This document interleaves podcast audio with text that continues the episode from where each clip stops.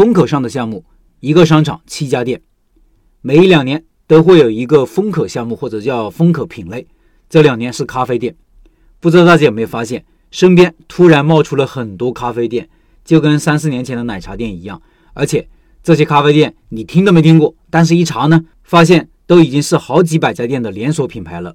这种情况一定是有大资本参与，有钱了，店铺就必须疯狂的扩张，跑马圈地，把规模做上去。我附近的一个小商场有七家咖啡店，好位置基本都是给咖啡店给占了。这是一个比较高端的商场，租金非常贵。我拍了个视频放在公众号文章里了，听音频的老板可以到开店笔记的公众号查找对应文章看这个视频。这个商场容得下这么多咖啡店吗？答案是显而易见的，明显供过于求。但为什么还要开呢？这就是资本开店的逻辑和普通人的不同了。我们小个体开店算的是能不能盈利，资本开店呢？不看盈利，而是先把店开起来，该布点的地方一个不能少。仗能不能打赢不管，先打了再说。你说这是理性还是非理性？按理说，资本是理性的，都是很聪明的人在里面。但是聪明的人也是人呐，是人就会有人性的弱点，就会觉得自己能干赢别人。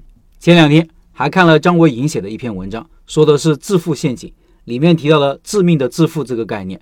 文中用了第二次世界大战作为案例。分析为什么希特勒会上台，二战为什么会爆发，都是因为致命的自负。先是希特勒的上台，希特勒本来出生于下层，一个体制外的无业游民，没有受到良好的教育，举止粗鲁，毫无政府工作经验，无论从哪方面看都不像个当总理的料。但后来为什么还是做了总理？很大程度上是因为德国精英们的致命的自负。正是因为他们普遍认为希特勒成不了气候，就让希特勒成了气候。保守派原本是想把希特勒扶上总理之位后让他出丑，没想到是引狼入室。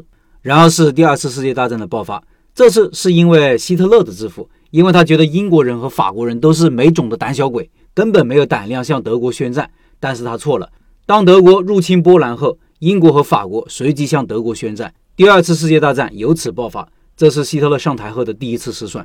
所以，资本虽然很聪明，实力很强大，但是也很自负。都觉得自己必须干，狠狠地干，哪里有战场就去哪里，炮火越激烈越好。这就是一个小商场为什么那么多咖啡店的原因。小个体有机会吗？一个品类的大爆发有机会，有危险。机会就是这个品类的总体市场容量会变大，本来小众的东西变得不那么小众了，甚至变得大众，水涨船高，小个体也可以沾点光。但是水里大家伙多了，他们会经常打仗，打仗可能掀起巨浪把你打翻，这是很有可能的。就像奶茶店，前几年也是各路资金都进来了，小个体奶茶店没有两把刷子是很难和大品牌竞争的。如果你也想开个咖啡店，就要认清一个现实：这个市场有很多实力强大的对手，要有心理准备。你要想清楚如何和他们竞争。对手处在不同的生态位，高端、中端、低端，每个位置都有好几个玩家，你和他们有什么不同呢？如果这两个问题没有想清楚，就投入几十万开个咖啡店，除非是富二代，否则胜算小。